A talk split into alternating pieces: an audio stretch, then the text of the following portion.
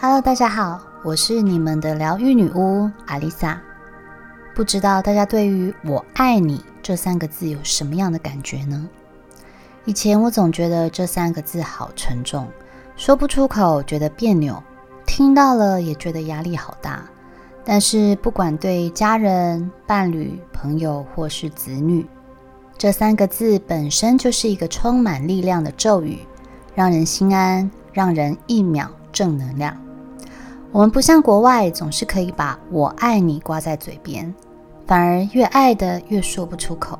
我们可以用俏皮的方式说爱你哦，或是用英文说 I love you，就是不愿意说出我爱你。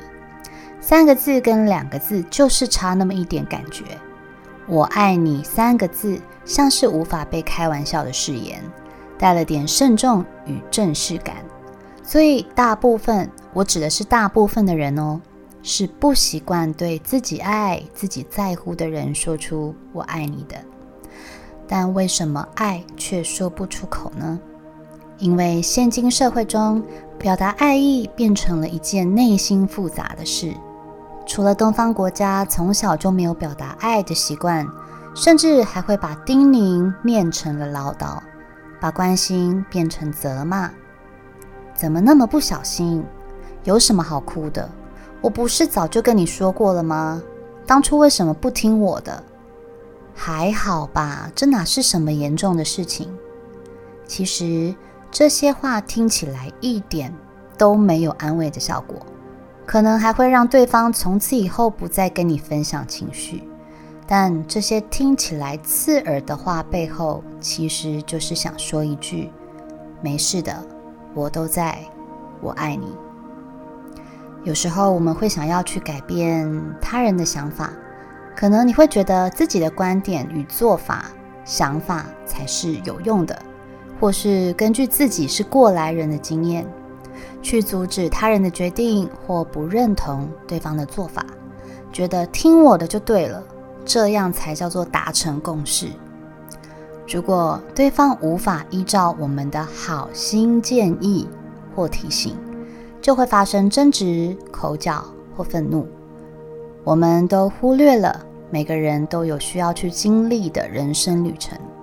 你的想法是因为。你经历了自己的人生旅程所得到的结论，而每个人打从娘胎里，成长历程与家庭背景都有不同的体验，又怎么能够期待别人跟你有一样的观点与想法呢？光是同一道菜，每个人吃起来的口感就是不一样。有的人觉得口味太重，有的人觉得辣的很过瘾。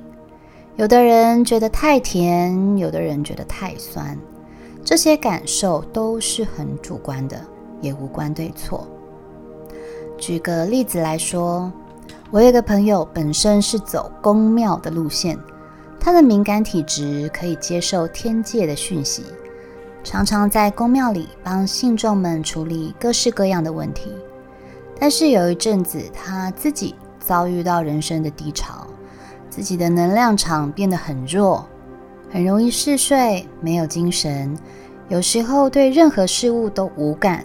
大家开心的时候，他笑不出来；看到悲伤的电影，他哭不出来。有时候又很容易暴走，情绪失控，甚至有暴力的倾向。当时很多朋友都离他而去，觉得他这个人变得很奇怪。接着，他接收讯息的能力。开始变得很混乱，帮信众们处理问题时，如果处理的不好，晦气跟低频的能量都会卡在自己身上。我劝他暂时不要去公庙了，因为如果自己的状态不好，又怎么帮信众们处理问题？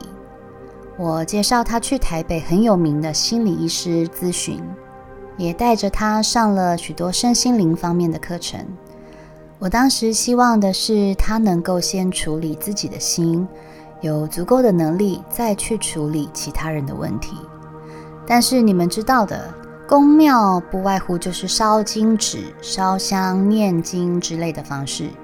说真的，我是不太相信自己的状态如果都不好了，念几百次的经文会对心灵上有所改善。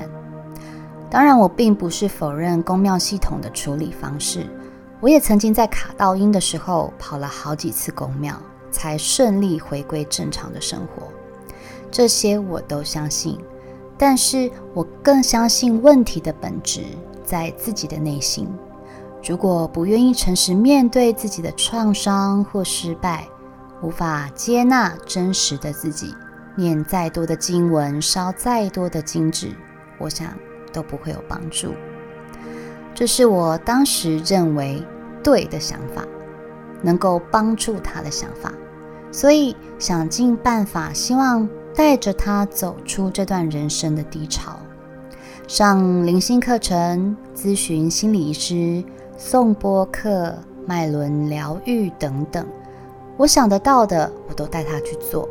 就像是父母觉得小孩应该要多上些才艺课程，音乐啦、美术啦、跆拳道、防身啦，巴拉巴拉的，却从来没有问过孩子对什么有兴趣。过了几个月之后，他忽然告诉我，他又回去公庙请师姐们帮忙了。忽然。我觉得我的一切努力都白费，最终他还是想要寻求公庙的慰藉。一气之下，我就不再跟他联络了。我气得向我另外一个灵性伙伴抱怨，他只是笑着说：“很好啊，他有他自己的方式也不错啊，你干嘛管他用什么方式决定自己的人生？”我还跟他说：“你不懂啊，我花了这么多时间精力想要拉他一把。”他又回到原点，那我一开始就不要这么鸡婆就好啦。有没有发现，这就是一个活生生想要改变别人，却把自己搞得很愤怒的例子？明明是出自善意想帮忙，却在不知不觉中对别人造成情绪勒索。事情过了大半年，我终于懂了我那个灵性伙伴说的话。就像我刚刚提到的，这是我的人生观，也是我个人对于这件事最好的解决方式。但对他来说，这可能不是他要的。我只是在强迫他照着我认为对的方式做。当他做了我觉得不符合我期望的事情时，我又会觉得我的好意被糟蹋了。没有任何关系可以永远保有一致的意见，每个人所采用的处理方式也都是独一无二的。因此，期待别人跟我们有同样的观点与想法，并不是件聪明的事，甚至会两败俱伤。相反的，允许他人做自己，才能在人际关系中保持和谐与和平。这真的很难做到，尤其如果对方是你在意的人、你爱的人，我们实在很难冷眼看他们在困境中载浮载沉。即使他照着你的方式做，但是他并不是真的想这么做，一切也都没有意义。除非你接受要改变一个人是没有用的这个事实。当你了解到这一点，你才能学会放手，让对方做自己。每个人都有必须要独自去面对、去经历的人生课题，才能靠自己的力量在挫败中成长。就像我们在考试的时候，同学好心把答案丢给我们看，考试是考过了，但被老师叫上台解答案的时候，却写不出来。不会的东西还是不会，作弊出来的成绩是不会列入考核的。即使他做错了决定，他依旧是那个你在意、你爱的人，不是吗？除非你打从心底要放弃这个人了。当问题发生或产生更坏的结果，这时候指责、抱怨、唠叨都于事无补。只要说一句“没事的，我都在，我爱你”，你与对方才有可能从紧张的关系转化并提升成更亲密的状态。人与人之间的隔阂与争执也会因此被消融。我爱你这句话本身就是最具有力量的咒语。